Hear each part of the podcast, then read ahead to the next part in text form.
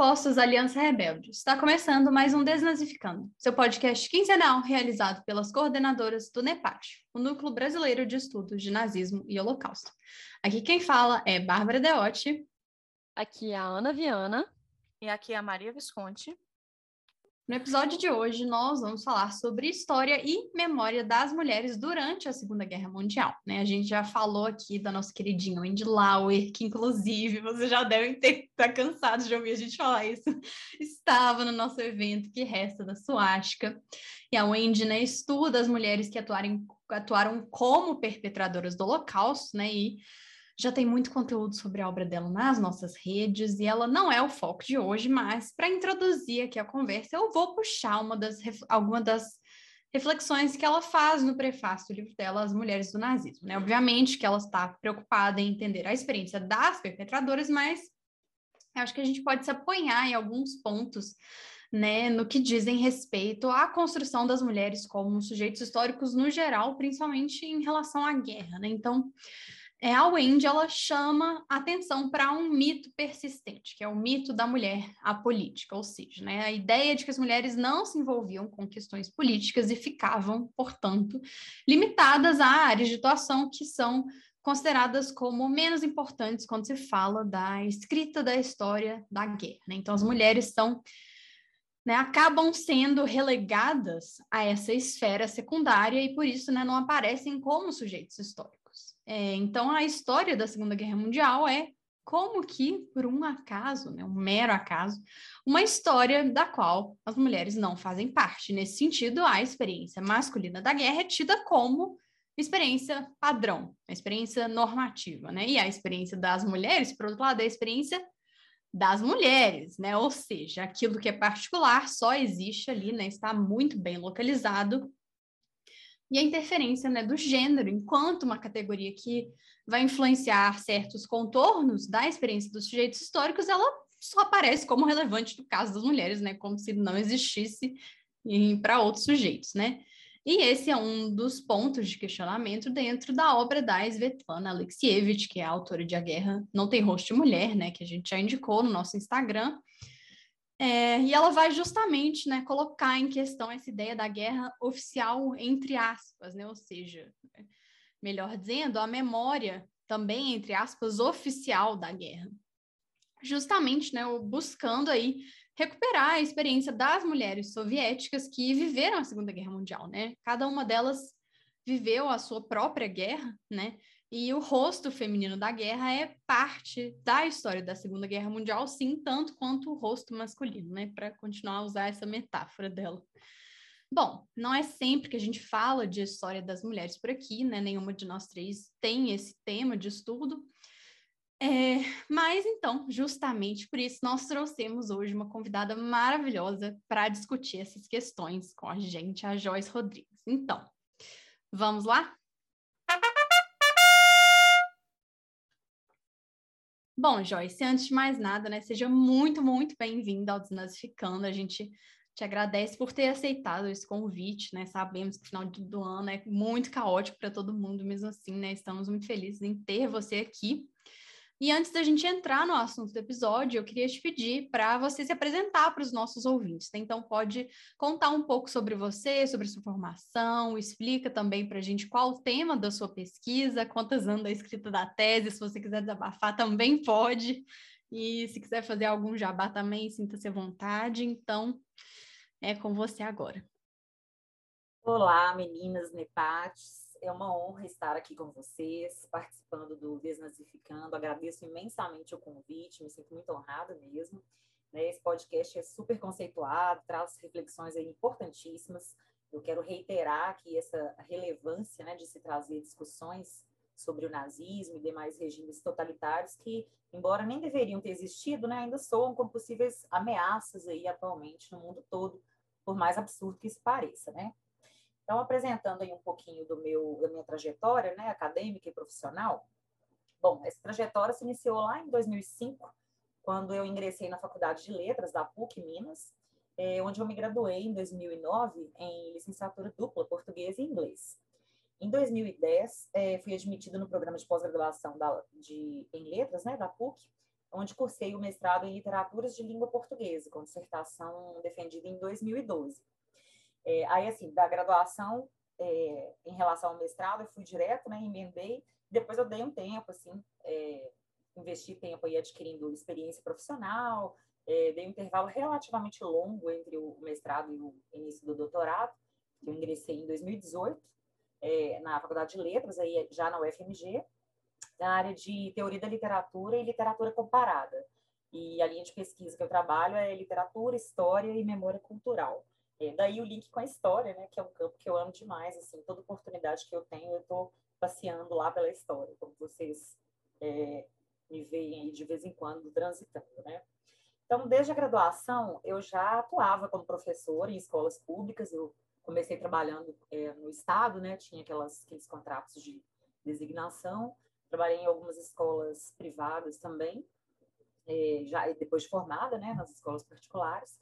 Até que em 2012 eu passei em um concurso para professora substituta na UFMG, no Centro Pedagógico, que é o colégio de aplicação da universidade, né? Então, sempre que eu tenho oportunidade, eu dou uma divulgada no CP. Vou aproveitar e fazer o jabá aqui, que vocês disseram que eu posso fazer, né?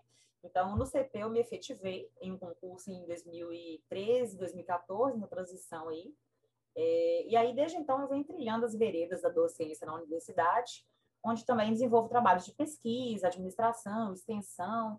É, e esse último eixo aí da extensão tem um foco é, muito especial em formação docente lá no CP, sabe? Então, uma das funções da Escola de Educação Básica na universidade, que muita gente nem sabe que existe, né? É, a universidade, a Escola de Educação Básica, ela inclui também o COUTEC, é, que é o ensino médio técnico, e o TU, que é o Teatro Universitário, que juntamente com o CP, que é o Centro Pedagógico, é, formam, então, a EBAP, né? A Escola de Educação Básica e Profissional. Então, é, esse eixo aí da, da, extensão é justamente a formação de professores, especialmente a formação de professores. Então, nós recebemos lá muito, muitos graduandos de várias licenciaturas da UFMG, para que tenham essa iniciação à, à docência, né? Tem até um, um, programa lá denominado PID, que é o Programa de Iniciação à Docência. Né? Então, exatamente isso. É, além de, de estagiários e, e, inclusive, de outras universidades também, que a gente recebe e orienta aí nesse processo. Então, para quem está nos ouvindo aí, que cursa alguma licenciatura e que não conhece essa unidade da UFMG, saibam que é uma escola maravilhosa, não é perfeita, claro, como nada é perfeito, né? Mas, é, apesar dessas dificuldades aí inerentes aos processos educativos, né, que qualquer instituição tem, é um lugar de muitas possibilidades e experimentações. Tem um suporte, sim, multidisciplinar que poucas escolas públicas têm condições de oferecer, né? Infelizmente, seria maravilhoso se todos tivessem esses mesmos recursos, né? Mas por ser é, Universidade Federal, claro, a gente tem, é, tem bem mais recursos em relação a, a isso, né? A formação discente e docente. Então, para quem ainda não conhece, fica aqui o convite para visitarem o site é, e também o nosso espaço físico, que eu imagino que em breve é, essa livre circulação pelo campus já seja restabelecido aí de forma plena, né? Eu imagino que que sim, assim, que a gente possa é, circular em breve, né? Agora já, já temos esse retorno é, do ensino híbrido, né? Então, estamos nesse, nesse movimento, assim, ainda uma parte do, do ensino remoto, é, com visitas é, semanais, assim, uma vez por semana, estando com os alunos. Então, assim, experimentando essa volta, né? Esse retorno. Mas está tá indo bem. Imagino que este próximo ano aí a gente esteja com essa situação mais tranquila e mais sob controle. Bom, é, essa aí é a minha trajetória acadêmica e profissional, tá, gente? Bom, como eu já mencionei, eu iniciei o doutorado em 2018, foi o ano que eu cursei as disciplinas do pós-lit. É, em 2019, eu elaborei e submeti o meu projeto definitivo de pesquisa e acompanhei o meu orientador, querido professor Elcio Cornelsen, né, gente, que é um fofo lindo, que todo mundo ama. Eu amo falar do Elcio porque ele é uma gracinha mesmo, assim. Então, ele deu uma oficina lá, ofertou uma disciplina maravilhosa na pós, lá no pós-lit, na FALE, e essa disciplina dialogou diretamente com o meu objeto de pesquisa, e desde o ano passado, então, eu tenho me dedicado à escrita da tese, né? É, foi é importante porque assim muitas muitas leituras que eu já já tinha precisei retomar né, nessa disciplina e foi legal para aprofundar e isso enriqueceu muito assim meu porque eu estava no início da pesquisa né então, assim, isso veio a é, contribuir muito com, com o desenvolvimento do meu projeto. Bom, o título da minha tese é Narrativas Autobiográficas, Memórias de Mulheres sobre a Segunda Guerra Mundial. como eu cheguei a esse objeto de pesquisa? No mestrado, eu trabalhei com escrita memorialística e as relações entre autobiografia e ficção. É, e aí eu já comecei a trabalhar com memórias traumáticas, pois uma dessas obras que eu analisei foi Memórias do Cárcere, do Graciliano Ramos, é, em que ele relata as experiências que ele viveu durante o, na prisão durante o Estado Novo, né, em 1936, lá no governo getulista. Então, eu já havia me encantado pela escrita de memórias, né, pela chamada escrita de si, é, incluindo aí os vários gêneros ou subgêneros memorialísticos, né, como diários, cartas, autobiografias, autoficção. E aí eu passei também a me interessar, logo depois, pela produção literária de mulheres e sobre mulheres, né? Porque é, é, tanto a escrita feminina, digamos assim, né, da autora que se propõe ali a escrever, a fazer literatura, é, ou representar né, histórias é, através da literatura, é, alguns autores também fazem isso de modo muito bem feito, inclusive o próprio Brasiliano, né, de representar mulheres muito fortes ali nas suas produções literárias. Então, eu, eu, comecei a me interessar também por esse viés. E aí, eu acompanhei durante um tempo é, um grupo de pesquisa muito bacana na Fale, que é o Mulheres em Letras, coordenado pela professora Constância Lima Duarte. É um grupo muito bacana e que prioriza realmente assim, a literatura de mulheres. É, daí eu decidi unir a escrita de mulheres e o gênero memorialístico, mais a questão da violência, né, do trauma representado na literatura em que eu consegui também abraçar um pouco assim dessa dessa outra área que me atrai muito, que é a psicanálise, né? Mas é outro passeio, assim como a história, a psicanálise é um passeio, assim, eu não sou uma especialista nessa ciência, mas eu confesso que eu gosto muito e a gente não tem como é, fugir, né? De, de falar disso, de fazer um pouco dessa imersão na psicanálise para falar de trauma, né? Não tem, não tem como dissociar.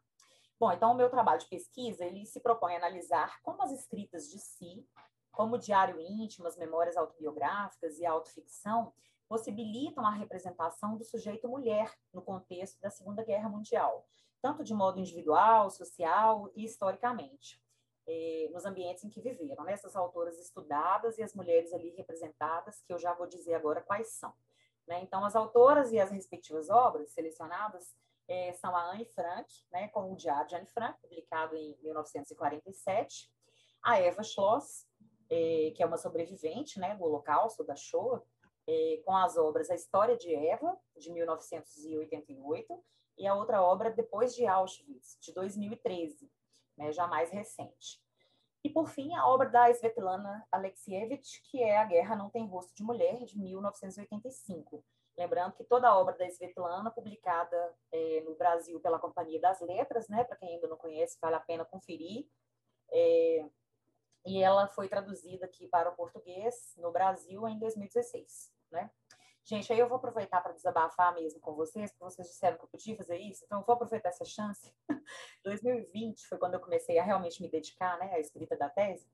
Foi o ano exatamente da pandemia, né, do início da pandemia aí, com o fechamento das universidades, de todas as bibliotecas, e eu me senti muito limitada, já que a minha pesquisa é de caráter totalmente bibliográfico, então assim, né, eu fiquei que, que eu faço? Vou trabalhar com o que eu tenho. Então, fui trabalhando com o que eu tinha de material, comprando o que fosse possível comprar, buscando na internet é, as opções digitais. Então, assim, muita coisa da área da história, por exemplo, que eu não, não tinha, eu tive que buscar de, de, de versões digitais, assim, né?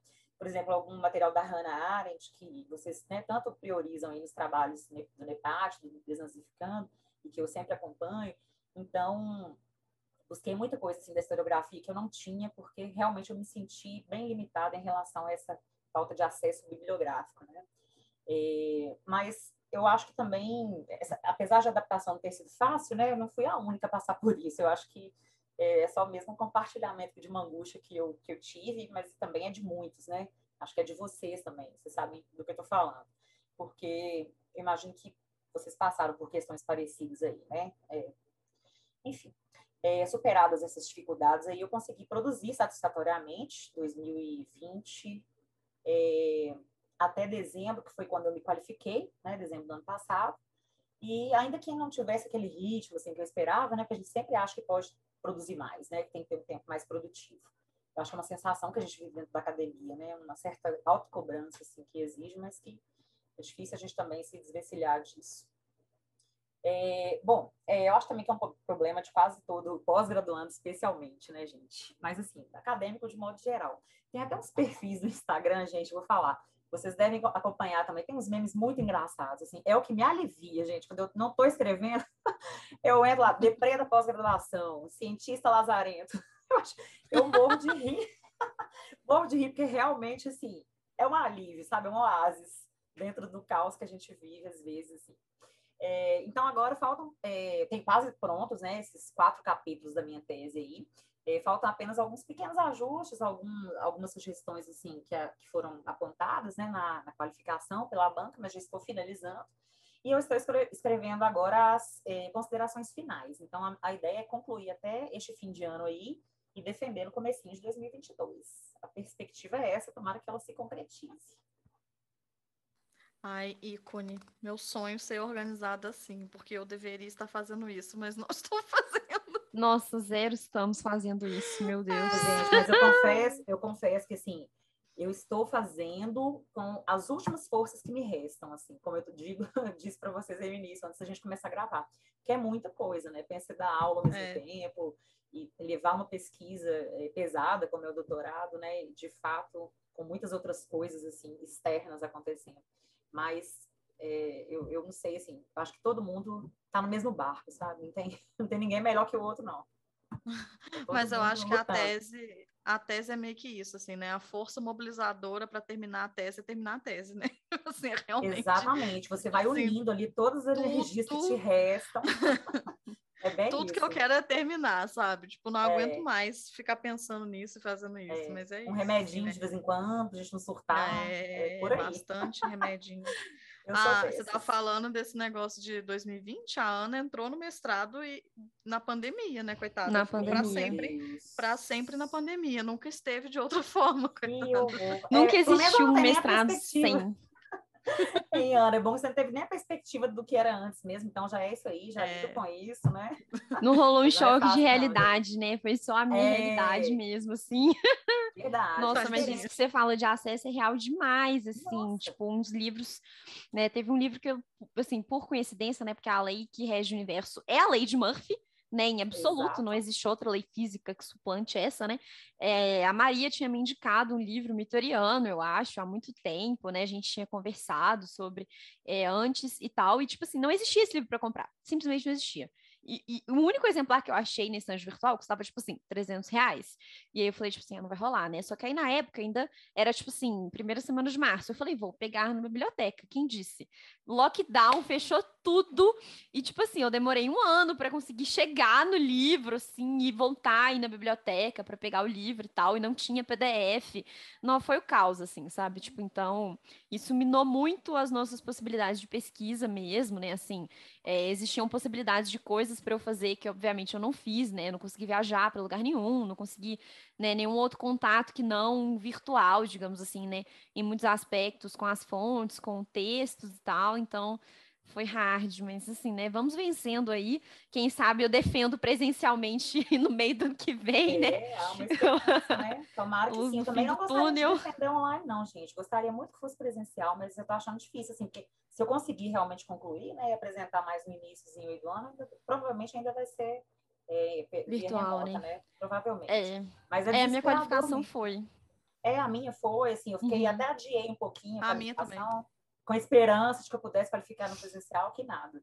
Mas, assim, é, é mesmo desesperador, assim. E, realmente, a gente tem que re, é, reconfigurar nossos planos, né? Em alguns aspectos, assim, eu, por exemplo, tinha uma perspectiva, eu cheguei a me inscrever é, no edital do Yad Vashem, que é o Museu do Holocausto lá de, de Israel. Ah, a Maria está ali sinalizando que acho que ela também. Então, gente, eu tinha submetido ali e eu, com toda a esperança de que eu fosse, eu estava afastada no passado do CP, não estava dando aula, com esperança de que eu fosse conseguir a bolsinha lá de duas semanas, porque seria maravilhoso, pensa bem, né? Você conseguir acesso ao acervo e pesquisadores, assim, né? Super referência da área, seria fantástico. Mas aí vem, acontece isso e, e os planos mudam, né? Enfim. Mas a, hum. A Ana falando ah, eu, tô da... eu tô nesse momento aí também, de tentar todas essas é. bolsinhas é. aí, todos esses terrível, fellowships. Né? É terrível. Mas eu acho que é agora a coisa, eu imagino que seja um pouco mais é, lá assim, tá, né? Lá né? tá. É. Já tá, já, já, já voltou? Já tá rolando as seleções? Oh, já não? tá tu, tudo presencial já lá ah, fora. maravilha, é. Pois é. Assim, né? claro da... que a pandemia não tá boa, não, mas assim, tá tudo presencial. É, porque as coisas precisam ir voltando devagarzinho. Acho que com essa vacinação a gente tem uma boa perspectiva, né? O importante é, é. tá todo mundo vacinado aí, manter os mesmos cuidados, mas realmente a gente ainda está numa situação que não é nada sólido, né? A gente ainda precisa ir com cuidado, né? Digamos assim. Tô lembrando aqui da Ana falando que ela pensou em ir à biblioteca em março. Por sorte, Ana, eu já tinha é, feito alguns empréstimos. E, gente, eu estou com os livros até hoje, assim, no, nona vez que eu renovo, sabe? Oito, nove vezes, e só pode renovar dez. então, assim, eu vou renovar e eu imagino que eu vou conseguir é, concluir aí no final do ano, mas vai ser, vai entrar para a história, assim. Eu vou até colocar no lápis, assim.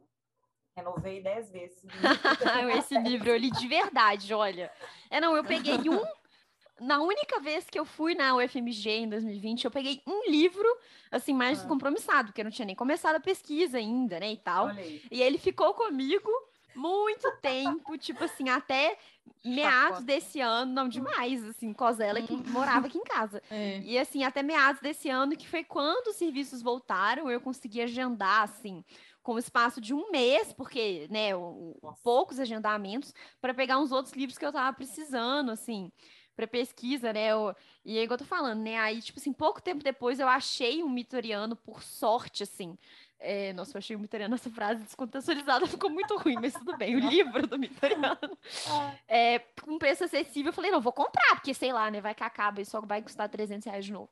Mas tem outros livros aqui comigo que eu não tinha em PDF e tal. O meu orientador até tinha um, mas era em francês, né? Aí eu vou ficar, infelizmente, devendo para ela aí o gosto de eu falar francês por enquanto. Mas assim, é total, assim. E aí o Cosélia que ficou comigo aqui mais de um ano. Aí agora esses aqui já estão, assim, nos, batendo os quatro meses. Pois é, gente. Eu, eu, e tem assim, quando esgotam essas edições, realmente eles ficam absurdamente caros. Assim. Você vai comprar usado. Teve uma, uma edição do Paul Ricoeur que eu fui procurar, estava 700 reais. Eu falei, como assim, gente? Fora da realidade do pesquisador brasileiro, né? Então, Não, total. Total, total. Tem total. chances. Ainda mais a gente que lê muito, tipo assim, coisa de nazismo não tem português, né? Só não tem. Ace é. Aceita que dói menos. Então, tipo assim, você vai olhar os livros na Amazon, tá tipo assim, mil reais, mil duzentos. Tipo assim. É mil reais não, mesmo, né? Mesmo, é não é. Não a sua é, tipo, bolsa assim, inteira é para é. pagar um livro. Quem tem bolsa, né? Quem tem bolsa? Quem tem bolsa? Quem tem bolsa, né? Se você Verdade. tiver sorte, ter bolsa. Pois é, gente, não é fácil. Mas a gente consegue. Então, acho que assim, o mérito no final é, é, a gente pensa, né? É, a gente vai, vai, vai valer a pena. Vamos pensar assim, que sempre vale a pena.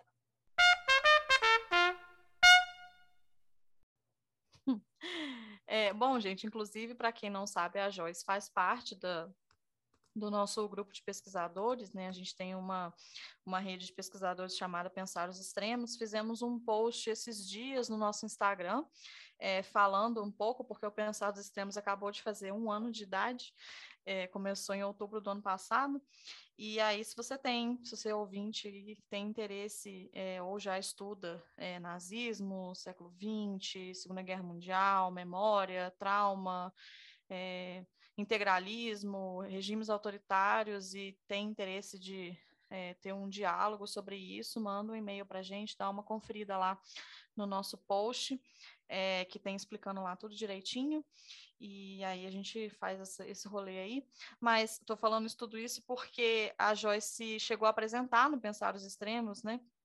A pesquisa dela. E eu lembro que você tinha colocado o livro do Felipe Lejane, não sei como é que fala, é, o pacto autobiográfico como uma referência teórica, né? E no artigo que, que a Joyce enviou, ela discute pontos sobre a noção de autoria e de pacto autobiográfico. Então, bom, assim, a gente pode supor que há uma diferença entre uma autobiografia escrita por uma única autora e a obra da Svetlana, por exemplo, né? Porque ela compartilha a autoria do que ela escreve com as mulheres que ela está entrevistando e algumas delas chegam, inclusive, a pedir que seus nomes não sejam divulgados, né, para que elas permaneçam aí no anonimato durante esse processo. É, então, eu queria saber, Joyce, como que você trabalha com essa noção de autoria, desses pactos autobiográficos aí no plural, tendo em vista todas as particularidades das obras que você analisa, né? não só a Svetlana, mas as outras também. Certo. É, de fato, Legend é uma, é uma das principais referências né, em minha pesquisa, desde o mestrado, né, porque ele, ele abarca ali todos os tipos de autobiografias, né, para falar sobre, é, sobre autoria, ele é sempre uma referência para mim. É um dos textos é, fundadores, né, inclusive, dessas escritas de si. Então, assim, sobre autoria, eu também utilizo algumas proposições do Michel Foucault, né, tem o texto dele, a partir do texto, é, o que é um autor, tem os outros também, mas basicamente o Legend. Né? E a obra da Svetlana ela é particularmente interessante quando a gente pensa nesse pacto autobiográfico. Né? E a autoria do livro ela não coincide ali na maior parte das vezes com esses sujeitos que enunciam, que rememoram ali as suas experiências traumáticas. Né? Então, o Felipe Legene, ele, nessa obra que você mencionou, Maria, o Pacto Autobiográfico, que é de 2014, ele afirma que o contrato de leitura ele deve ser estabelecido pelo autor do texto para com o leitor, né? e que é, o pacto é firmado com o nome do autor na capa do livro. Ou seja, para a gente saber se aquele livro ali de fato é um livro é, autobiográfico, memorialístico, né? A gente observa é, quem é o autor desse livro, né? Está estampado o nome lá na capa, então, ok, o pacto está firmado. Grosso modo, seria isso, né? É, mas aí a gente sabe que tem outras questões tantas aí é, que, que, perpassam, que atravessam aí as questões das escritas de si, e o livro da Svetlana é um, um exemplo disso. Né? Então, A Guerra Não Tem Rosto de Mulher, é, o pacto ele é firmado, ele é evidentemente firmado ali, porque o nome da Svetlana consta lá na capa. Todavia, é, esse pacto ele é uma mediação, né? Ele é feito sob a mediação de uma voz autoral que se dedica à tarefa de reescrever as memórias das mulheres do front. Então, a autora da obra, ela não é necessariamente a dona das memórias, né? Ela, de fato, não é a dona das memórias. É, e aí, ela, é mas ela é um porta-voz dessas mulheres, dos ex-combatentes. Então, isso é estabelecido desde o início da obra, em seus paratextos ali, ao longo da obra também. Né, tem alguns comentários da própria autora em relação a esse processo de coleta e registro das lembranças dessas mulheres guerreiras. Né? E essa metodologia é, etnográfica, né, adotada pela Alexievich, ela, ela nos faz pensar na escrita de uma literatura em colaboração, ou uma colaboração autobiográfica, né, utilizando aí expressões do próprio Legênio, em que a autoria ela é problematizada. Né? Então, é a, a, literatura, é a autobiografia daqueles que não escrevem. Inclusive, esse é o título até de um dos capítulos dessa mesma obra aí, o Pacto Autobiográfico. Então, nesse capítulo, a Autobiografia dos que não escrevem, é, ele coloca em questão os registros escritos aí, é, colhidos através de entrevistas gravadas e transformadas em textos autobiográficos, que é exatamente o método né, da Svetlana. É, ela faz isso na obra e faz isso assim é, com centenas de mulheres, né, com centenas de, de entrevistados. É, vamos pensar no trabalho que isso né, é, gerou aí para a autora, que, que também é jornalista, né? Então, a escrita da autora ela é uma escrita de outras mulheres. Uma escrita flutuante ali, uma, uma forma autobiográfica colaborativa, eu chamaria assim, né, utilizando aí a teoria do legend. Então, é, é, um pacto que, que existe, né, tanto entre a autora para com o leitor, e também, além desse pacto de leitura é, e escrita, né, entre autor e leitor, é, há que se considerar ainda o pacto entre a autora da obra e as autoras ou as narradoras das memórias, né, porque entre elas também tem um pacto tem que ter um pacto, né? Então, é possível observar que, assim, em diversas passagens do texto, é, algumas falas da autora sobre os relatos é, dessas mulheres entrevistadas, é, a Svetlana, ela também se insere no texto, né? Ela se insere no texto com maestria, ao realizar algumas análises interessantes ali e explicitar suas perspectivas sobre as memórias brutais das soviéticas. Então, ela faz ali avaliações, né, do, daquilo que ela está recolhendo, daquelas memórias ali que ela está que ela está é, registrando, né, ouvindo e registrando e dando voz. Então, é, há, portanto, aí um imbricamento de vozes que passeiam pela narrativa. Então, a gente está aí diante de registros de memórias dos que não escrevem, seja por falta de domínio da língua escrita, seja por falta de iniciativa, ou por um silenciamento imposto, como parece ser o caso aí, né, da maioria das mulheres soviéticas que lutaram no front, Segunda Guerra. É, tem até uma citação do Bourdieu, que, se eu não me engano, aparece nesse meu artigo aí que eu enviei para o NEPAT, né, que foi o que eu apresentei, em que o Bourdieu aparece, se eu não me engano, é o Legene citando Bourdieu, em que ele diz que as classes sociais não falam, né, fala-se delas. Então, que a gente precisaria ali de um de uma voz ali que se propõe é, a ser essa, esse porta-voz mesmo, assim, dessas outras memórias, dessas outras vozes aí que não foram ouvidas ainda, né? É, bom, é, o meu artigo que eu enviei para vocês e que foi publicado, na verdade, ele é uma pequena introdução do capítulo que eu, que eu faço análise na minha tese sobre a Svetlana. E aí, mais para frente, eu posso contar um pouquinho mais do que eu estou fazendo nesse, nesse capítulo. Mas, basicamente, é isso, assim. Então, a noção de autoria, com base principalmente no Legene, é que a gente que se trata aí de uma, de uma autoria, de uma autobiografia em colaboração, né? Uma escrita colaborativa. É, isso, esse tema me interessa muito porque eu também trabalho com entrevistas, né? É, as entrevistas que os nazistas dão para os psicólogos e psiquiatras na prisão. Então, o Lejane é uma coisa que está é uma das inúmeras referências que estão lá, assim, né? Para ler, tem que ler, tem que ler. E aí, né, nunca lê, mas em algum momento lerei. Então, é bom ouvir você falando até para ter uma ideia de como funciona essa questão da, da autoria, porque realmente é muito interessante. É, mas uma outra coisa que você menciona no seu artigo é que tem uma distinção entre o sujeito que viveu a experiência e o sujeito que relembra essa experiência, né? Sendo esse último um sujeito que está atravessado pelo tempo e também é, por novas experiências, né? Por outras coisas que ele viveu e que ele presenciou. E aí, pensando novamente aí nos exemplos da obra é, da Svetlana, que foi um dos livros que a Bárbara leu, né, até indicou no NEPAT, por isso também que a gente está falando tanto dela aqui na pauta, é, a gente tem exemplos de combatentes que se lembram da guerra depois de terem sido ostracizados por terem lutado na guerra, ou também exemplos de mulheres que têm pesadelos muito frequentes. É, e aí, ou seja, né, mulheres que já viveram o impacto das consequências dessa guerra. E aí eu queria saber como que você percebe essa dinâmica temporal da memória na sua pesquisa, porque isso é uma coisa muito complexa da gente analisar, né? Até é, na historiografia mesmo, né? Por conta por conta disso, assim, né? Principalmente, igual você falou, tem uma, um dos livros que você analisa foi escrito é, pela, pela mesma autora, né? Um em 80 e poucos e um mais para frente, né? Dois mil e poucos. Então, é, já são temporalidades diferentes da mesma pessoa, né? não sei se eu entendi direito, mas é, sei lá, o que, que você acha disso aí?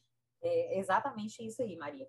É, ao falar de dinâmica é, temporal e memória, assim, eu gosto sempre de retomar uma ideia do Marcel Proust na obra dele Em Busca do Tempo Perdido, em que ele menciona assim que a memória ela se subdivide em dois tipos, né? Que seria a memória voluntária e a memória involuntária.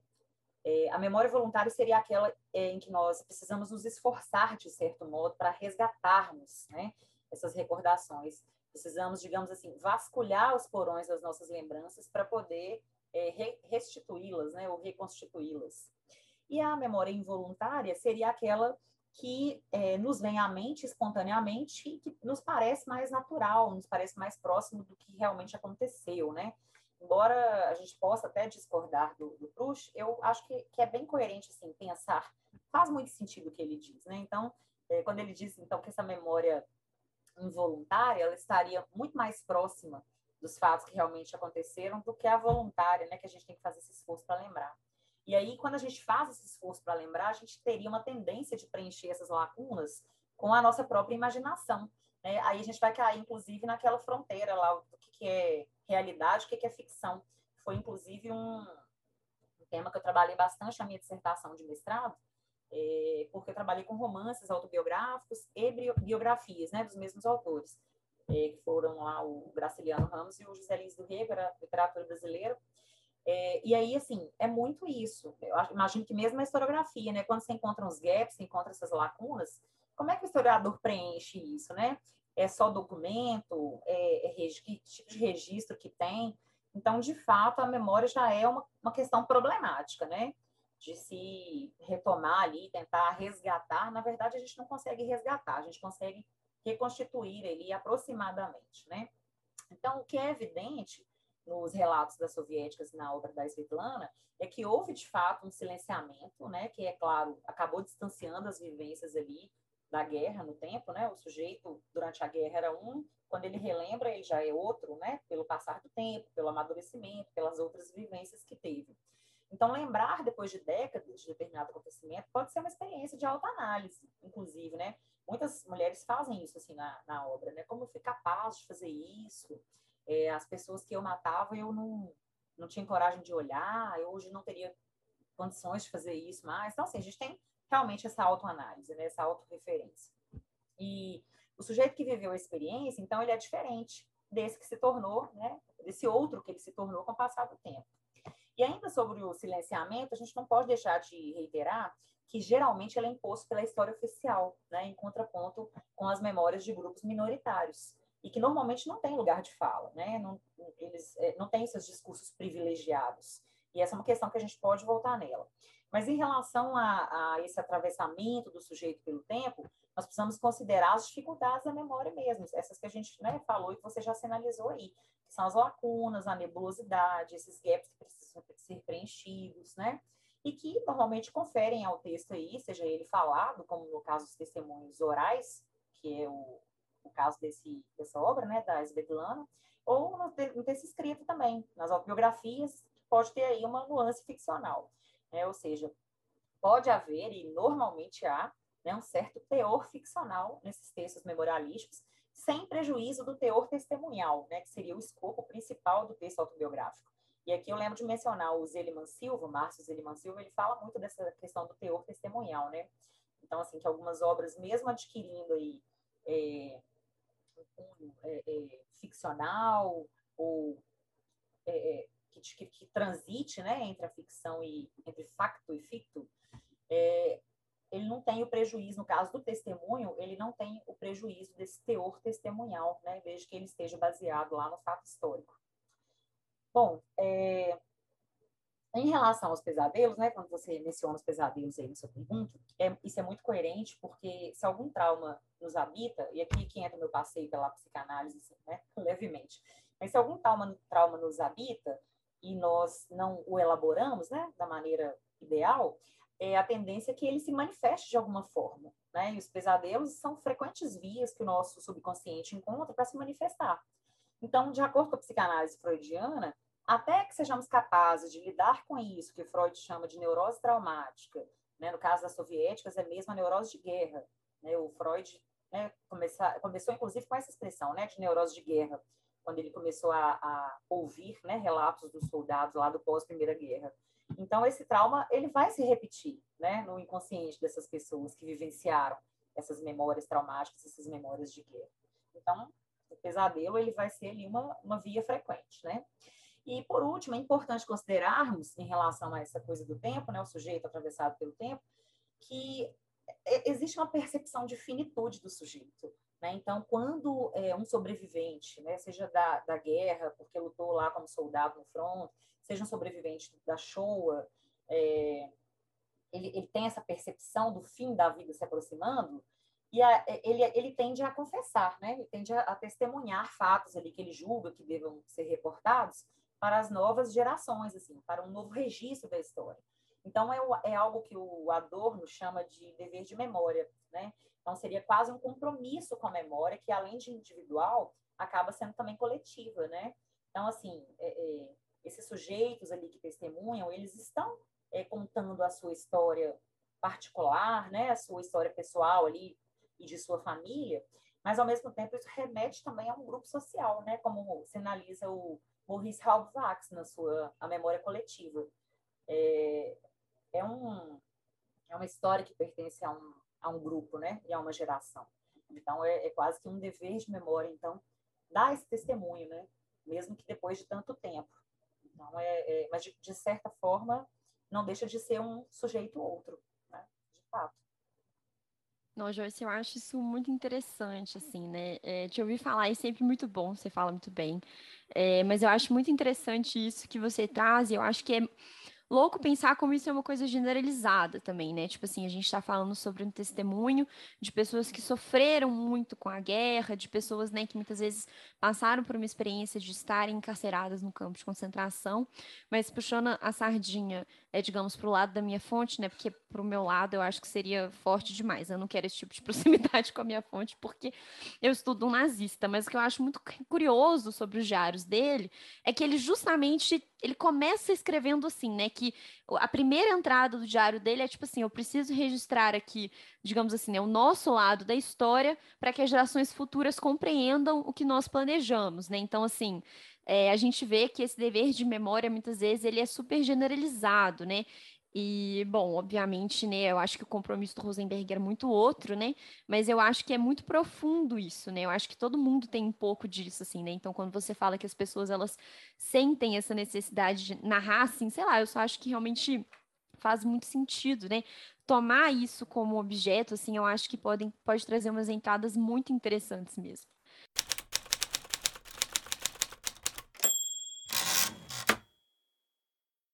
É, mas, bom, eu acho que agora pegando para um, um, outro lado, assim, né, da obra da Svetlana, né, que a Bárbara, inclusive, já mencionou aqui no início do episódio, é que, bom, talvez a gente possa dizer, né, que uma outra noção interessante dentro da obra dela é a contraposição entre essas grandes narrativas históricas, né, seja no sentido da própria historiografia ou no sentido é, da produção dessas narrativas que sejam mais oficiais, mais nacionalistas, mais tradicionais, né, entre outras, né, narrativas maiores que ultrapassariam aí essas experiências individuais e, né, em contraste com essa recuperação de uma dimensão mais subjetiva da história, é, por meio das narrativas memorialísticas né, das mulheres que ela está ali entrevistando. Então, a gente queria te ouvir, né? O que, que a gente pode dizer da criação desse espaço para narrar, né, em que essas vozes que foram silenciadas podem, talvez, né, depois de tanto tempo, é, serem ouvidas? É, é realmente é uma questão muito interessante que tanto em A Guerra Não Tem Rosto de Mulher, quanto nos demais nas demais publicações da autora, ela se utiliza da oralidade, né, como estratégia de reivindicação dessas outras vozes. Eu acho isso muito interessante, assim, porque ela vai usar dessa oralidade, ela vai ouvir, né? Aí a gente lembra do narrador lá benjaminiano, que vai ouvindo e recontando essas histórias e ela resolve sistematizar, então, né? O que ela ela, ela resolve ceder, então, o criar esse espaço para essas narrativas, né? Então, é importante ressaltar aqui que houve censura né, durante o processo de coleta das, das, entrevistas, das entrevistas, principalmente assim, dos maridos dessas mulheres, é você que, que já leu aí, sabe que os próprios maridos censuravam, né, falavam, ah, presta atenção lá na hora que você for dar sua entrevista para jornalista, é, não se esqueça de dizer, exatamente como tem um relato assim, não se esqueça de contar a história do jeito que eu te ensinei à noite. Então, assim, é como se a narrativa é, agora vindo da voz de uma mulher, ainda assim ela, ela carrega ali toda uma bagagem da história contada é, pelo homem, né? Então, é, houve essa censura e houve também a censura na, na busca pela edição e publicação da obra, né? Os editores questionavam o valor, questionavam a necessidade das narrativas de guerra contadas por mulheres. Né? Então, assim, ela teve realmente muitas, muitos obstáculos ali para conseguir editar e publicar né, justamente é, é, por, por ser ali questionada e, tentaram barrar mesmo assim. Ela é que uma mulher excepcional foi adiante até conseguir, né, de fato, publicar a obra dela. Então, eu gosto de citar um exemplo quando eu, quando eu penso nessa coisa do espaço, né, do, da fala é, e, e, de, de se ter um ouvinte, né, para essas experiências, para esses testemunhos, na obra É Isso um Homem, do Primo Levi, ele é um dos maiores narradores do Holocausto, né? É, ele se recorda de como descobriu, para seu espanto, que a maioria dos prisioneiros de Auschwitz tinham o mesmo sonho. Então ele fala assim que o sonho era era da seguinte forma: depois de sobreviver, quase que por milagre, né, ao campo de concentração, eles estão em casa lá contando sobre suas experiências terríveis, né, para amigos e familiares, quando de repente eles notam que os ouvintes estão completamente indiferentes, entediados, conversando entre si, né, como se o sobrevivente nem estivesse ali, ou simplesmente houvesse abandonado a mesa ali e ido embora. Então, o Primo Levi questiona o porquê que esse sofrimento de cada dia se traduz constantemente nos sonhos, né? É, nessas cenas sempre repetidas da narração e de que os outros não escutam. Então, aí, mais uma vez, vem a questão do sonho né, e do trauma. É, aqui é, já não é mais o trauma, a neurose de guerra em si, mas, assim, um pesadelo que acaba se traduzindo na realidade, né? De fato, pouca gente queria ouvir, né? Principalmente no pós-guerra imediato. É, as pessoas estavam ali, é, não sabemos é, é se, se, de uma forma, sei lá, meio anestesiada, né? Sem acreditar no que de fato havia acontecido, sem processar direito os fatos. É, mas, enfim, ele cita esse exemplo lá nessa obra que eu acho interessante, né?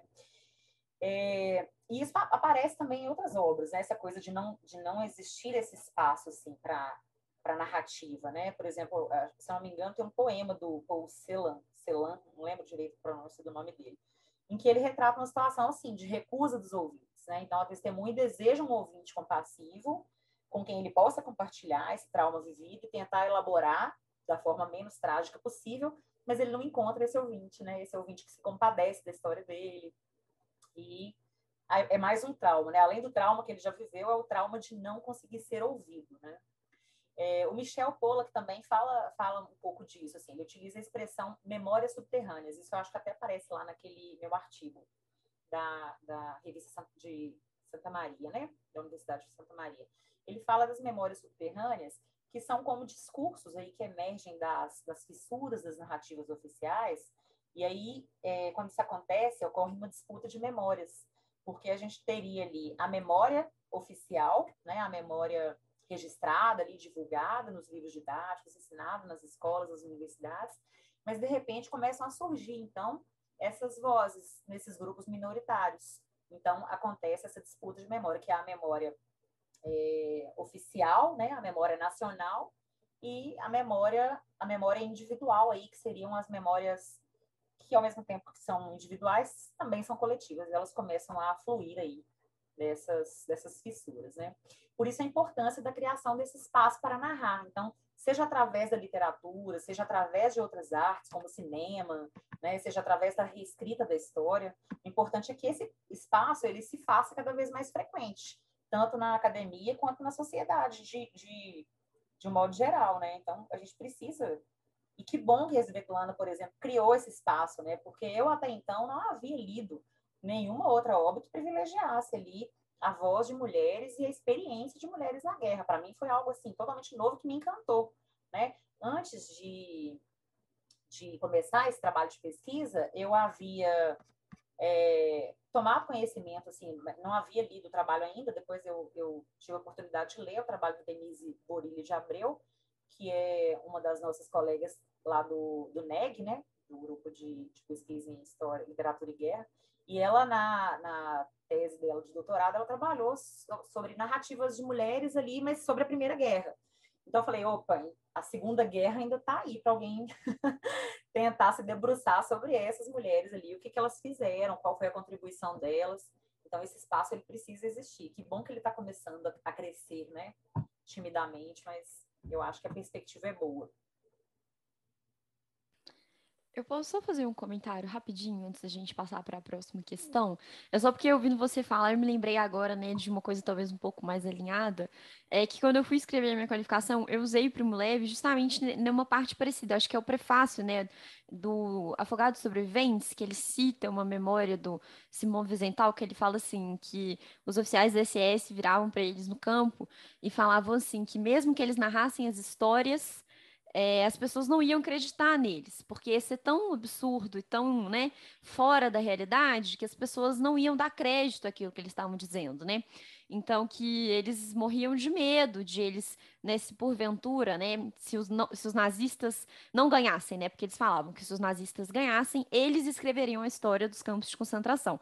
Mas mesmo se eles não ganhassem, será que as pessoas iam acreditar nos sobreviventes, né, de tão é, fora da realidade mesmo, que era aquela experiência. Então, acho que isso já denota é, a importância né, de existir esse espaço, que dirá, então, para a experiência de mulheres que já são pessoas, sujeitos, né, digamos assim, históricos, né, não, não só pessoas, mas pensando aí, né, no sentido da agência, relegados mesmo a esse segundo plano, geralmente, né, então, assim, acho que isso também é, vai um pouco na direção disso que você estava comentando, acho que demonstra, né, a importância desses lugares de escuta, né, e espero também que eles sigam se multiplicando aí né, para abranger cada vez mais os múltiplos sujeitos também que compõem, né, todas essas experiências históricas. Sim, certamente. É, e assim, é a questão do, de narrar o absurdo, né? A gente tem muitos textos também teóricos aí falam é narrar o inenarrável, a Gambin fala disso, outros tantos, Adorno, né? É, Todorov também fala disso.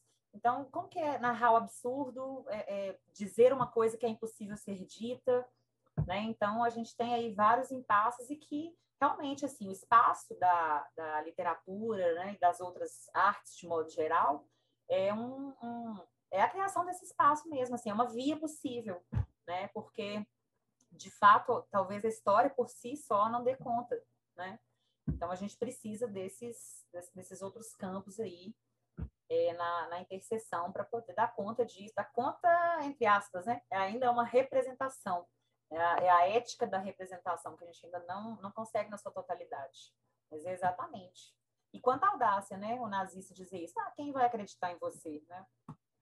É não, terrível. Terrível. Não, terrível. É, eu queria fazer algumas coisas que foram, falar algumas coisas que foram me ocorrendo aqui.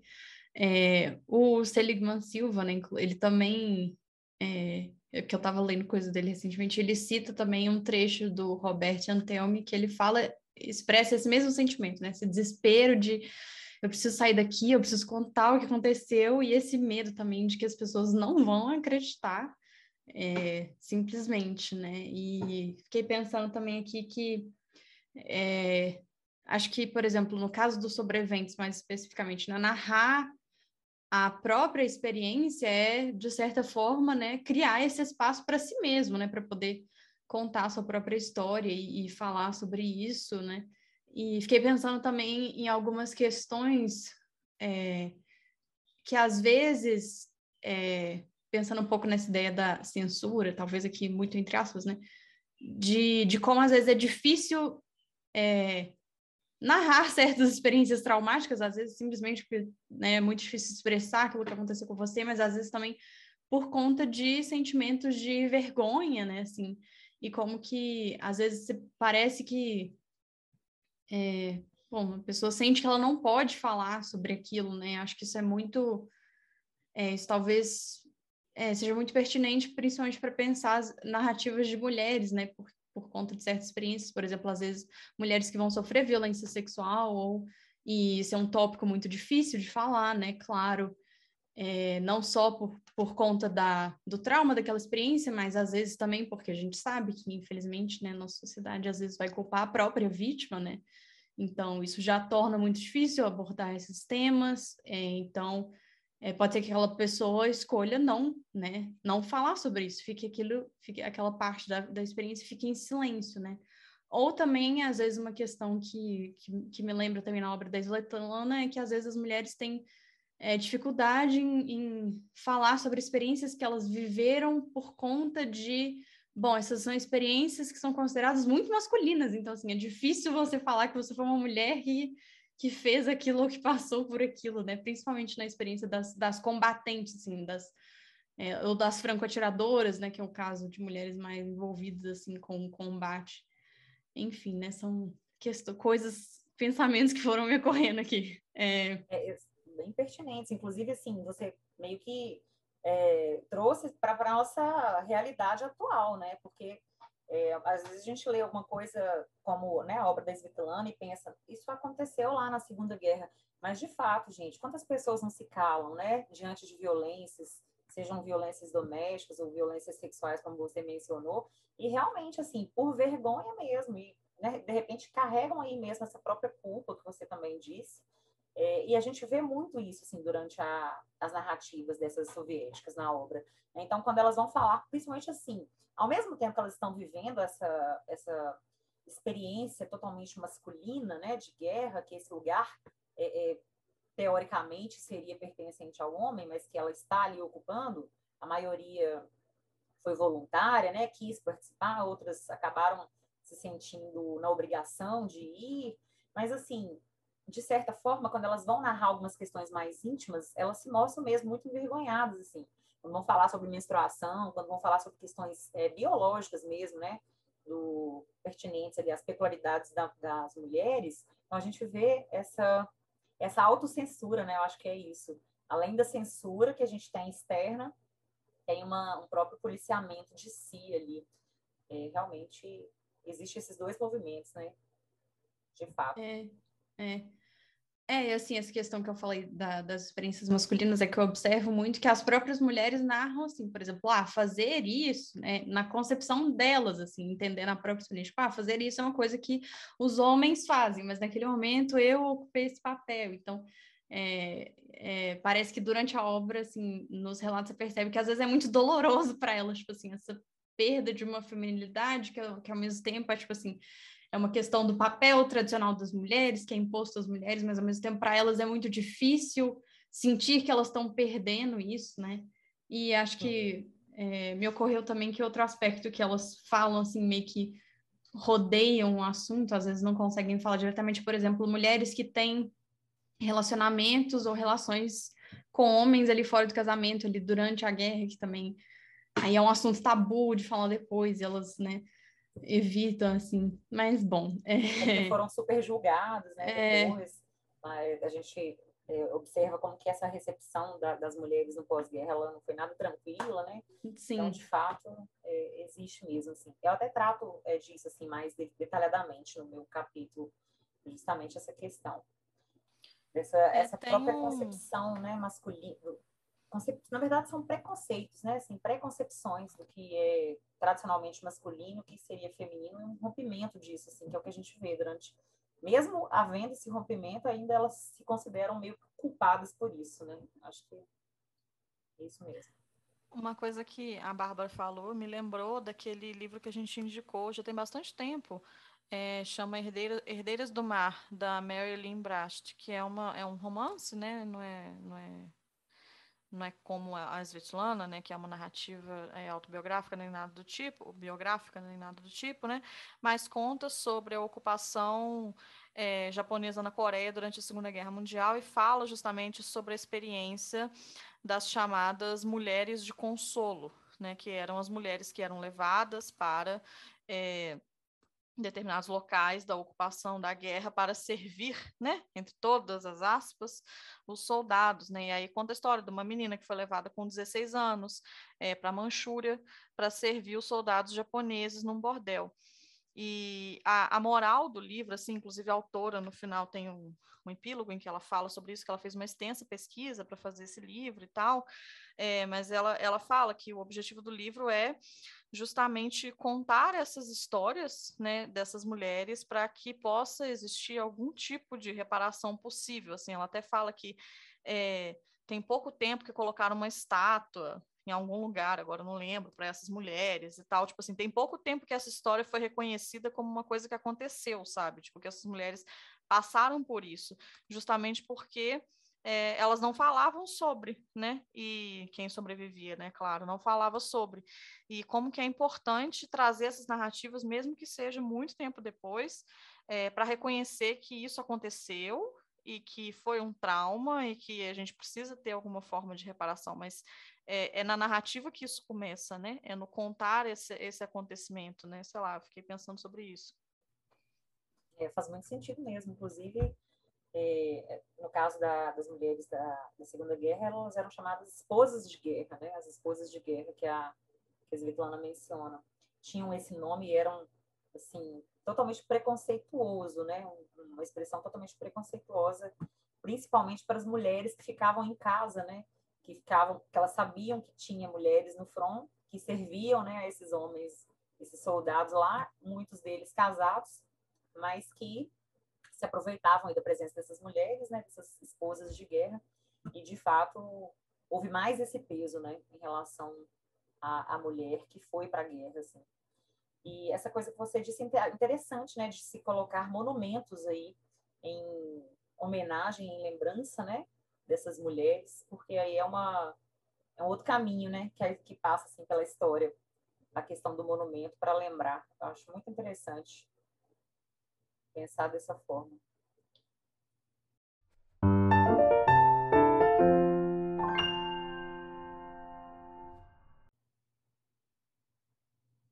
É, bom, introduzindo né, a, última, a última pergunta do dia, é, mais uma vez puxando a sardinha um pouco mais para o livro da Alexievich, né? Porque foi o livro que eu li e é o que eu montei a pauta, então é, puxei a sardinha mais para ele, né? Mas ela, como eu mencionei, ela né, traz relatos de mulheres que participaram da guerra como soldados, assim, né, pessoas que entraram efetivamente em, em combate, e esse é um papel que tradicionalmente não é executado pelas mulheres, né, essas as funções que são reservadas para as mulheres durante a guerra são aquelas funções auxiliares, né, digamos assim, por exemplo, enfermeiras, né, cozinheiras, secretárias, e a, a Alexievich traz experiência dessas mulheres também, né, que sim, são importantes, mas é, o tradicional é que a mulher ocupe esse papel, né? E geralmente também, acho que quando a gente pensa na guerra, né? Assim, num, num sentido mais geral, as mulheres em geral são vítimas da violência, né? As mulheres sofrem violência. E no caso das soldadas, né, o que a gente encontra é o oposto, né? São mulheres como autoras da violência. E a gente pode também pensar no caso das perpetradoras, né, que se aplicaria a isso. E é, e a gente, né, eu, eu, falei um pouco sobre essa questão, mas é, isso parece, assim, como se, se fosse anátema o que significa ser mulher, né, de acordo com essa concepção muito tradicional dos papéis de gênero.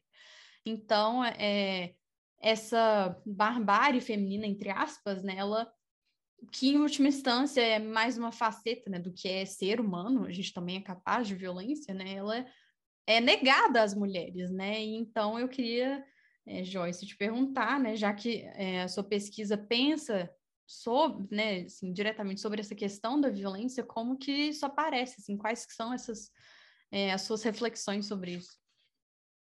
É, sim, isso aparece mesmo na, na minha pesquisa, é, no capítulo dedicado especificamente à, à obra da Svetlana, é, há uma seção denominada Barbárie, Vingança e Crueldade das Mulheres, em que eu discuto exatamente isso. É, no, nas outras obras, é, as mulheres sofreram essa, essas violências, né? A Anne Frank, a Eva Schloss, as suas famílias. Mas, é, no caso das soviéticas, elas, elas também perpetraram essa violência. Né? Então, de, de fato, é uma coisa que a gente precisa refletir, precisa considerar, porque perpassa a obra toda, né? Então, é, apesar das especificidades, assim, da presença das mulheres na guerra, né, como olhar diferenciado em relação à vida humana, é, o cuidado com os companheiros, independente do gênero, porque né, quem, quem lê o livro sabe que tinha esse esse cuidado, assim, é, mesmo que fosse, às vezes até como inimigo, dependendo da, da mulher, ela ainda tinha uma certa compaixão, né? A gente tem um relato ou outro ainda, em que a gente vê é, a mulher cuidando ali, né, independente de, da situação de guerra, mas pensando como um ser humano de modo é, no, na melhor é, perspectiva né, da, da, expressão ser humano. Mas é, a gente também tem esse outro lado que se aplica ao ser humano de modo mais amplo, que é a face da barbárie, né? Como você disse aí, assim, a barbárie é uma coisa que está para o ser humano de modo geral. Né? Então, é, algumas dessas mulheres evidenciam nessas suas narrativas aí a crueldade e o, e o sentimento de vingança que elas, que elas vivenciaram aí nesse contexto de guerra. Né? Então, isso é, é, mais uma prova de que elas não estão excluídas dessa capacidade de praticar o mal, né?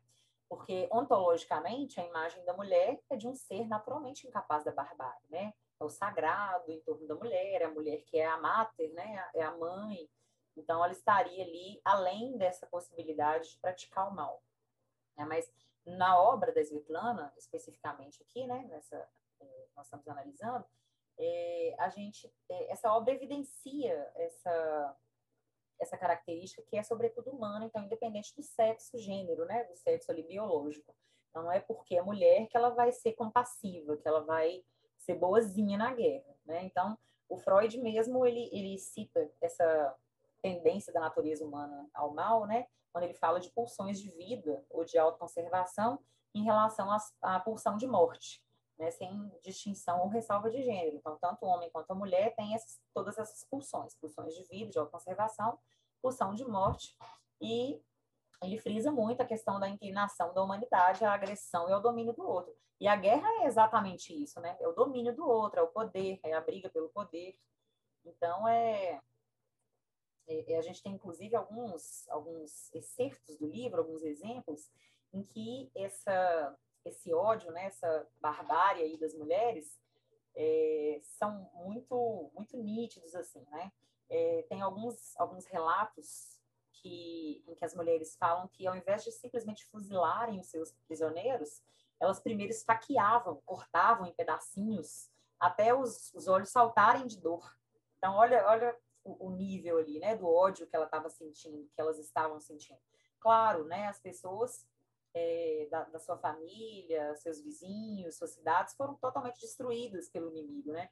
Então, isso fazia com que elas sentissem esse desejo de vingança, né?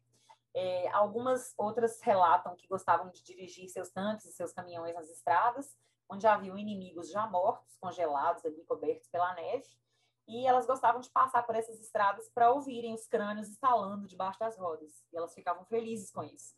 Então, assim, é uma mulher que está sentindo a mesma, tendo a mesma sensação ali que normalmente um soldado, né, teria, e ninguém estranharia esse, esse, esse sentimento de ódio e de, e de violência, né? Mas vindo da mulher, isso é, pode trazer algum impacto, né? Então, esse ódio arraigado no, nos discursos dessas mulheres soviéticas era tamanho que qualquer elemento que lhes remetesse à, à natureza do inimigo era o suficiente para que reiterasse o seu, o seu repúdio. Né? Tem casos, por exemplo, de uma soviética que ela não conseguia mais se deleitar com a cultura alemã. Né? Antes ela lia Goethe, é, poemas de Heine, e depois ela não conseguia mais ler nada que viesse da literatura alemã, não conseguia ouvir nem tocar Wagner, Bach, Beethoven, Mozart. Então, assim, é interessante observarmos que o discurso de ódio ele vai além da violência física né, e atinge também a esfera cultural. Então, é, é, a gente pode concluir que as mulheres são tão capazes da violência e da barbárie quanto os homens, né, se considerarmos a natureza humana de modo geral. Que, inclusive, na minha tese, eu discuto, eu, eu venho com algumas teorias assim, de gênero, né, pegando principalmente Teresa de Lauretz é, e algumas outras aí, Simone de Beauvoir, a Butler, Badinter, para dizer justamente desta não diferença né, da mulher enquanto gênero é, socialmente construído, né? Porque o que a gente tem é que ontologicamente as mulheres estariam assim tendendo para ser boazinhas e que na prática isso não, não é real, né, gente? Pelo menos na guerra isso não era nada real. Então, basicamente é isso, assim. É, o ódio e a barbárie estão presentes sim nessas narrativas femininas de guerra, né? E da, nos níveis mais elevados possíveis. Não deixavam Isso barato, né? É, só fazer um comentário rápido, é porque eu, uma coisa que eu lembro muito do livro, que ficou muito vívida para mim, é a, as próprias mulheres, às vezes, elas expressam surpresa, assim, com quando elas percebem a capacidade delas para sentir esse ódio, assim, tipo assim, que elas estão sentindo esse ódio, consome essa vontade de partir para a violência, né? Elas, elas próprias às vezes ficam surpresas com, com esse lado, assim, delas. É muito interessante. Sim, elas mesmas se sentem chocadas. Eu não sabia que fosse capaz disso, né? Acho que é, a autoanálise é essa, né? Pensei que eu fosse só uma mulher e que essa mulher não fosse capaz de praticar esses atos violentos, né? De fato. Isso me lembrou um, um, outro livro que, que eu li há um tempo, que a gente também falou há um tempo atrás. Eu tô, vou deixar todos os, os links e todos os posts no, no, nosso, na nossa descrição do nosso site, de um livro que chama A Rede de Alice, que fala sobre as redes de espionagens femininas durante a Primeira Guerra Mundial. E também é um, um romance, né, mas baseado numa história real, porque a rede de Alice de fato existiu. Né? Existiram essas mulheres espiãs trabalhando é, a serviço do governo durante a Primeira Guerra Mundial. E uma das coisas que a autora traz, assim, né, muito propositalmente, é essa ideia de que a rede funcionava porque as pessoas não esperavam que as mulheres estivessem fazendo espionagem, né? É, principalmente os homens, né? Não, não, esperavam que eles estavam sendo espionados, não esperavam que estava acontecendo nada, achavam que eram só mulheres sendo legais e, e boazinhas e sedutoras e não sei o que lá, quando na verdade elas estavam fazendo um serviço secreto é, de extrema importância para o desenrolar do conflito e que se não fosse por elas, provavelmente né, não teria se desenrolado da forma como se desenrolou, porque serviços de inteligência e de espionagem são utilizados né, em todas as guerras, em todos os conflitos, né?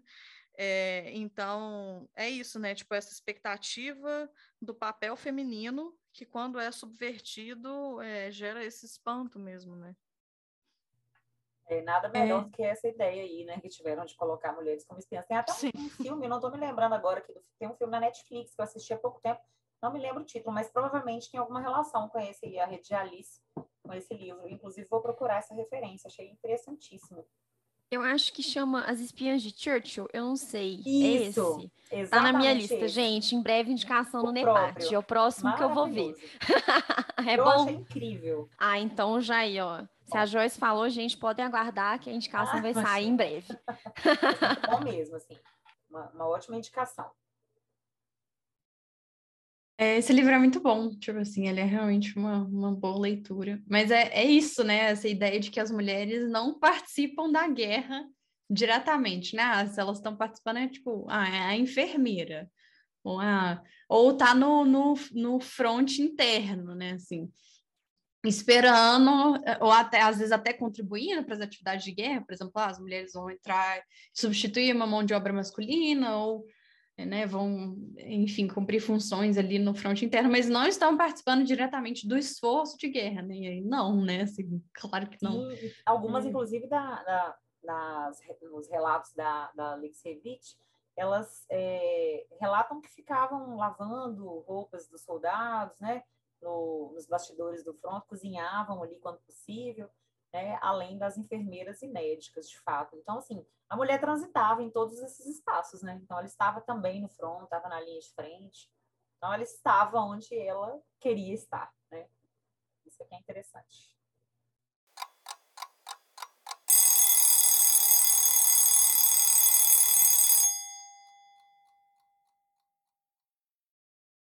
É, eu acho que, para finalizar, uma coisa que é importante a gente falar é que esses estudos de é, mulheres, na, na, não só na guerra, né, mas assim, falando mais especificamente do papel feminino no nazismo, né, é, e essa questão de gênero e nazismo, é, puxando aí para o lado que a gente estuda mais especificamente, é uma coisa que já está muito estabelecida lá fora, né? São estudos que, é, principalmente nos Estados Unidos, já estão rolando há muitos e muitos anos. E isso é uma coisa que foi questionada para a gente no evento que a gente participou recentemente. A gente participou de um evento internacional é, que foi na Austrália, né? não, não foi na Austrália, foi online, né? mas foi é, na Austrália, chamava, chamado... foi na Austrália, mas a gente, infelizmente, não pôde ir para a Austrália. A gente não pôde. Infelizmente, nós ficamos por aqui mesmo, é. né? Mas assim, quem sabe online. na próxima, né? É, online na Austrália. Online na Austrália. Boa tarde, Austrália. E aí, tipo, é, uma das coisas que falaram com a gente foi que, ah, muito interessante o grupo de vocês ser, é, ser, coordenado por mulheres, mas quando eu passo pelo feed do Instagram de vocês, eu só vejo homens sendo recomendados, né, dos autores homens. E aí, uma, o que a gente falou foi que, assim, infelizmente, é, o que a gente tem traduzido sobre mulheres a, ainda hoje é muito pouco, né? Isso também diz sobre uma questão de gênero. Então, assim, o único livro que existe sobre mulheres no nazismo traduzido para o português é o da Wendy Lauer, As Mulheres do Nazismo, apenas. É, e aí, o único livro que a gente tem né, sobre o caso soviético são os livros da Svetlana, que fizeram sucesso, e aí começaram a traduzir todos os outros livros dela, né? Mas, assim, é muito pouco material escrito em português para a gente poder ter um debate assim mais profundo, né? Infelizmente a gente tem que recorrer a essas coisas em outras línguas, e o debate lá já está muito para frente e, e, a gente fica aqui falando coisa que parece que é, que é o básico, né? Assim, né? Tipo, olha, gente, as mulheres na guerra também também estavam na guerra, né? tipo assim. É, por isso é importante. Não sei se você sabia. Mas... É. É por isso é. que eu acho que é extremamente importante a gente estar tá fazendo esse episódio para poder divulgar mais isso, né? E principalmente também porque você, obviamente, é uma mulher que está pesquisando isso, né? Mas para a gente poder abrir mais essa, essa discussão e, e, poder trazer mais isso, porque realmente é um, um debate que, que falta, assim, né? Sim. E o que nos resta também, além de buscar, lutar por esse espaço, por essas traduções, né? Por, por que essas obras é, sejam, se tornam acessíveis, né? Se tornem acessíveis, é, as indicações que vocês fazem, que eu acho que são excelentes, são as filmográficas aí, né? As, as indicações do cinema, porque alcançam muito mais gente, né? Então, assim, a pessoa que está lá na rede social, às vezes ela não vai ter tempo para pegar um livro e ler, e muito menos em língua estrangeira, mas ela vai assistir a um filme que está na Netflix, né? Que está num streaming acessível a elas aí, e que, de certa forma, está divulgando, não deixa de se constituir também esse espaço, né? Para essas narrativas. É importante, é interessante isso que vocês fazem também.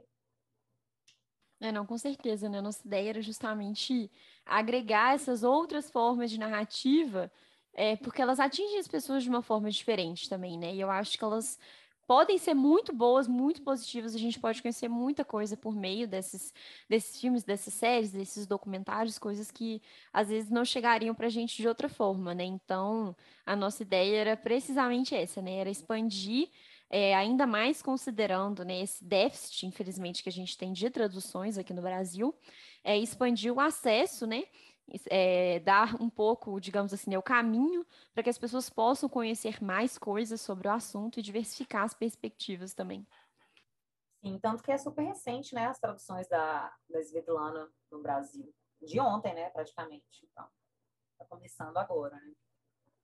É, e aí é isso, né? Isso diz muito sobre o pouco, a pouca importância que a gente dá para esses estudos de gênero, né? Porque se fosse realmente muito importante para a gente, a gente estaria aí traduzindo, ia ter artigo e tal, e, e não é isso, né? Como a gente estava falando no começo do episódio que a gente estava conversando, né? Existe uma questão de acessibilidade para se estudar esses temas, porque a gente tem que pagar mil reais num livro, ou ter rezar para todos os santos de que ele esteja disponível na pirataria, porque senão a gente não consegue fazer pesquisa, né? Então, assim é, são, são questões que dizem muito sobre um problema estrutural mesmo. É, é. E também de acesso a fontes, né, para fazer essas pesquisas. Isso eu ia mencionar, assim, inclusive tem Boa sorte. fonte, gente, pouca fonte, assim, se a gente quiser pegar só referências, né, de, de mulheres e que é, evidenciam, né, essas, essas participações, assim, efetivas, né, das mulheres em situações de conflito, é pouca coisa que tem, assim, publicado. Mesmo que tenha, né, no exterior, mas aí eu, por exemplo, não consigo ter acesso a tudo, né? É, mas ainda é pouco, né? Ainda assim é pouco. Então, quando a gente se propõe fazer uma pesquisa dessa natureza, a gente vai esbarrar nessa, nesse obstáculo, né? Que é muitas vezes as fontes que a gente precisa estudar são masculinas também. é o homem que vai trazer, de repente, ali esse né, essa, pelo menos a teoria, se não um relato propriamente dito, mas claro que a gente não quer excluir também, gente, claro, né, as teorias masculinas, não é esse o caso. Mas, assim, de fato, que, que haja um número considerável, um número justo, né, dessas produções e que evidenciem mesmo, assim, essas, essas participações dessas mulheres que foram indiscutivelmente muito importantes, né, com certeza. É, não, e, é, e é assim, por exemplo, ai, que ótimo que tem um todo o arquivo da Euschloss no Yad Vashem. Ai, que ótimo que tem tanto de fonte lá na Alemanha, mas para a gente aqui no Brasil é, é a mesma coisa que não ter, né? Porque como que dinheiro que você vai financiar uma viagem para visitar um arquivo, para né, ter acesso a essas fontes? Então, assim, isso foi algo que, é, por exemplo, quando eu estava montando projetos para tentar processos seletivos do mestrado, uma imediatamente, né, como eu comecei a montar ano passado, que foi no auge da pandemia, né? Então, sim, isso já me limitou muito, porque eu já sabia que teriam que ser projetos execuíveis à distância, né? Assim, tipo assim, e arquivo, não, não tem como, assim, inventa coisa que não precise de nada disso, porque é só assim que vai ser possível, né? Eu até consegui, assim, por sorte, é, bem ao início do ano passado, eu fiz, consegui fazer uma, uma viagem à Europa para fazer algumas, algumas visitas, na verdade, alguns lugares de memória. Então, assim, foi muito importante para o meu trabalho, mas eu esperava que eu fosse conseguir, na sequência, esse acesso ao Yad Vashem, que era, assim, né, a, minha grande expectativa em relação a, a esse a, acesso a esses acervos, né? Mas, assim, voltando a falar de monumentos e de lugares de memória, porque isso também acaba ajudando muito, né? Mas, de fato, assim, foi um, um oásis que eu consegui é, é, pouco antes da pandemia, em que eu consegui, assim, por exemplo, eu estive em Auschwitz e a vontade que tem é da gente ficar um tempo pesquisando, ficar um tempo lá tendo acesso às coisas, né? Mas é, isso não é, não é possível, né? Eu fiz uma viagem, assim, por conta própria, então com que recurso eu vou me manter num lugar desse para poder prolongar, de fato, que eu tenho contato com, com pessoas, né? É, é, com pesquisadores da área, é, tem, tive conversa, na verdade, com um, um, pesquisador apenas que eu consegui ter contato. Eu tive na Anne Frank House também, mas não estava lá, a pessoa que agendou comigo, ainda corre esse risco, né? Você marca, chega lá, a pessoa não está. E eu consegui conversar com um professor é, responsável por Bergen-Belsen, que foi o campo de concentração lá na Alemanha, onde a Anne Frank faleceu, né? Com a, com a mãe, com a irmã dela. Mas, assim, quem dera se a gente tivesse acesso a tudo, né? E principalmente as bibliografias, assim. Eu acho que seria, eu acho que é o sonho de, de qualquer pesquisador, né? Mas... Hoje, Ô, Joyce, eu queria te fazer uma pergunta meio capciosa, que se você não souber responder ou não quiser responder, a gente corta. Não, mas... é, é porque eu não sei, me veio aqui na cabeça agora, porque como você falou, né, você estava usando a, a Butler e etc, para falar dessa questão de gênero, eu fiquei pensando que no caso da Svetlana, ela tem sido muito retomada é, pelos, movimentos, pelos movimentos feministas, né, para falar um pouco dessa questão é, da presença feminina ativa na guerra, da mulher que lutou, pegou em armas, não sei o que lá. E aí, como que você vê essa interseção, assim, do, do seu trabalho dessas narrativas femininas com o feminismo enquanto militância, assim, não sei se...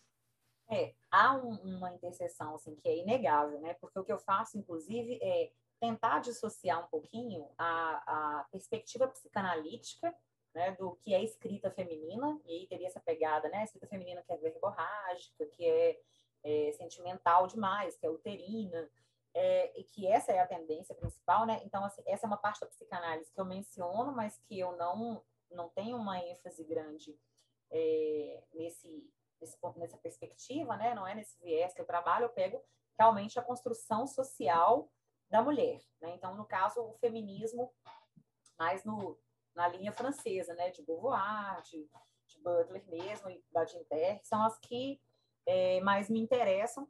E, de fato, assim, isso aparece, nesse, principalmente nesse capítulo sobre a Svetlana, porque, inclusive, assim, tem alguns subtópicos, eu posso até listar para vocês aqui, são os subtópicos que eu, que eu discuto no capítulo, né?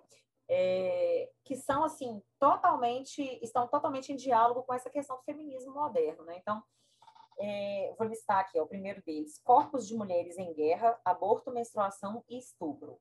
Então, assim, são temas que, que estão mesmo, assim, do início ao fim da obra, e que a gente precisa é, evidenciar, né, privilegiar isso na pesquisa. Maternidade guerra, daí eu uso muito a Bedinter, né, que é não, não, aquele não romantizar a, a maternidade, né, é, as mulheres escolhiam ser mães? Sim, algumas escolhiam, outras não Muitas iam para o front com as suas crianças, muitas perdiam as suas crianças na, durante a guerra mesmo, durante as batalhas, né? Então, aborto era uma coisa recorrente. Então, são questões que perpassam aí nessas discussões sobre o feminismo, né? Outro, outro tópico que eu trabalho, vaidade e perda do feminino na guerra. que seria esse feminino, né? Esse feminino que é construído também pela sociedade. Então, a gente tem aquela, a mulher que, que durante a noite ela coloca um brinco, ela põe um vestidinho para se sentir mulher de novo, porque durante o dia ela é um soldado. Né? Durante o dia ela está ali no front, está na batalha, então ela está ali como de igual para igual com os homens. Né? É... Os preconceitos que a gente falou um pouco sobre isso, né? as concepções tradicionalistas de masculino e feminino que as próprias mulheres é, às vezes sentiam em relação a si mesmas, que a gente falou agora há pouco, mas principalmente essa visão vinda dos homens, né, dos soldados lá, dos militares. Né? Então, muitos não recebiam mesmo com bons olhos, tinha esse preconceito. Né? Então, a mulher, é, aqui não é lugar para mulher, né? Aqui não tem lugar para damas aqui. Isso é um discurso que a gente vê o tempo todo né? nesses, nesses relatos. É, então, assim, acho que dialoga muito, eu pego, trago muito desse, desses, dessas teorias né, feministas, e eu tento colocar aí, não, não necessariamente negando a psicanálise, mas fazendo uma. tentando fazer um complemento entre uma e outra, né? Mas, assim, tentando reafirmar que essa perspectiva da mulher construída socialmente é aquela que é mais pertinente, né, para a gente analisar essas mulheres aí que tiveram essas experiências de guerra. Então, com certeza, é, deixa eu ver, acho que eu não citei todos. Além desses, ainda tem amor e casamento, vida e morte na guerra, porque muitas mulheres se casavam né, durante a guerra. Engraçado, assim, de imaginar. Tem até um relato de uma que fala que construiu, improvisou um vestido de noivo com um paraquedas rasgado. Mas, assim, elas não deixavam de viver essa, essa coisa do amor, né? Não deixavam de, de ter um sonho ali de mulher, mas por quê? Era um sonho que já tinha sido construído antes da guerra né? Então, porque ela está na guerra, ela não abriu mão do seu sonho. É... Aí depois, por último, Barbárie, Vingança e Crueldade das Mulheres, que foi o que eu já, já discuti com vocês. Então, assim, é, é totalmente pertinente a discussão e as teorias é, do feminismo. Então, assim, trabalho basicamente com essas aí que são mais referência e é, tento fazer essa, esse complemento aí em relação à, à visão mais ontológica da mulher que é trazida pela psicanálise. Perfeito. Vocês querem falar mais alguma coisa, gente? A gente pode encerrar. Pode? Pode. Estava desligado aqui. É, só, só, podia fazer um, uma curiosidade sobre o título da obra, que aí eu encerro pode. a minha fala com isso. Assim. É, tem um, um, orientando do professor Elcio, o nome dele é, deixa eu ver se eu acho o nome dele aqui, Marco Antônio de Leles. Ele é um orientando, não sei se é de mestrado ou de doutorado. E ele é, ele domina o russo, né? E o professor Elcio pediu para que ele fizesse uma análise da, do título da obra para ver se era uma tradução literal, né? A guerra não tem rosto de mulher lá no russo e como foi traduzido para, para o português. E eu não domino o russo, então ele ele disse que no original o título é esse mesmo, assim, não houve adaptações para o português, que literalmente a tradução pod poderia ser junto à guerra não há rostos femininos, ou junto à guerra não há rostos de mulher.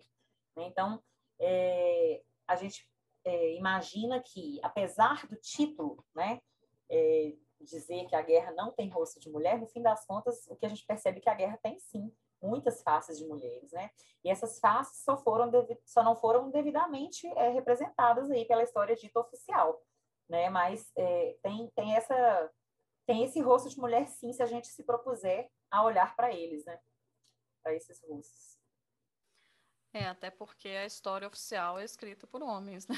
Exatamente. Essa é homens brancos. O óbvio, né?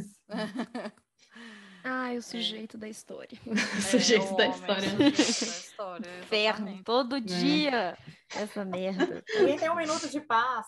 Não tem um minuto de paz. Pois é. É, inclusive porque é isso, né? A gente é o segundo sexo, né? Porque o, o primeiro, o, o, primeiro é o homem, incrível, perfeito. É, nós né? somos ícones. Nossa. Ícones.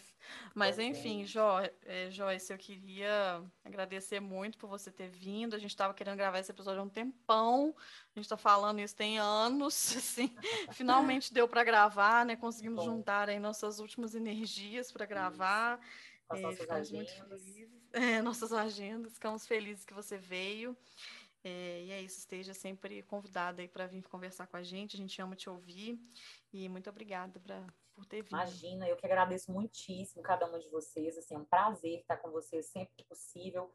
É, infelizmente, não tenho conseguido acompanhar todas as, todos os encontros aí do, da nossa rede de pesquisa, mas assim, acho que concluindo a tese agora, eu consigo voltar, consigo acompanhar, porque eu sinto muita falta, assim. E essas, esses encontros, eles são tão enriquecedores, a gente consegue ampliar tanto, né, assim, a nossa perspectiva de trabalho, de pesquisa.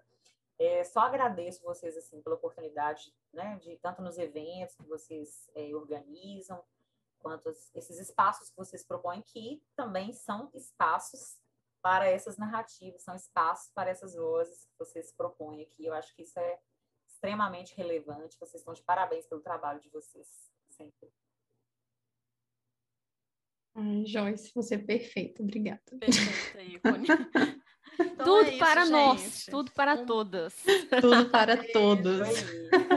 Vocês são perfeitíssimas também. então é isso, gente. Um beijo e até a próxima. É isso, gente. Espero que tenham gostado e nos vemos no próximo episódio. Até mais. Até a próxima, galera. Beijo, tchau.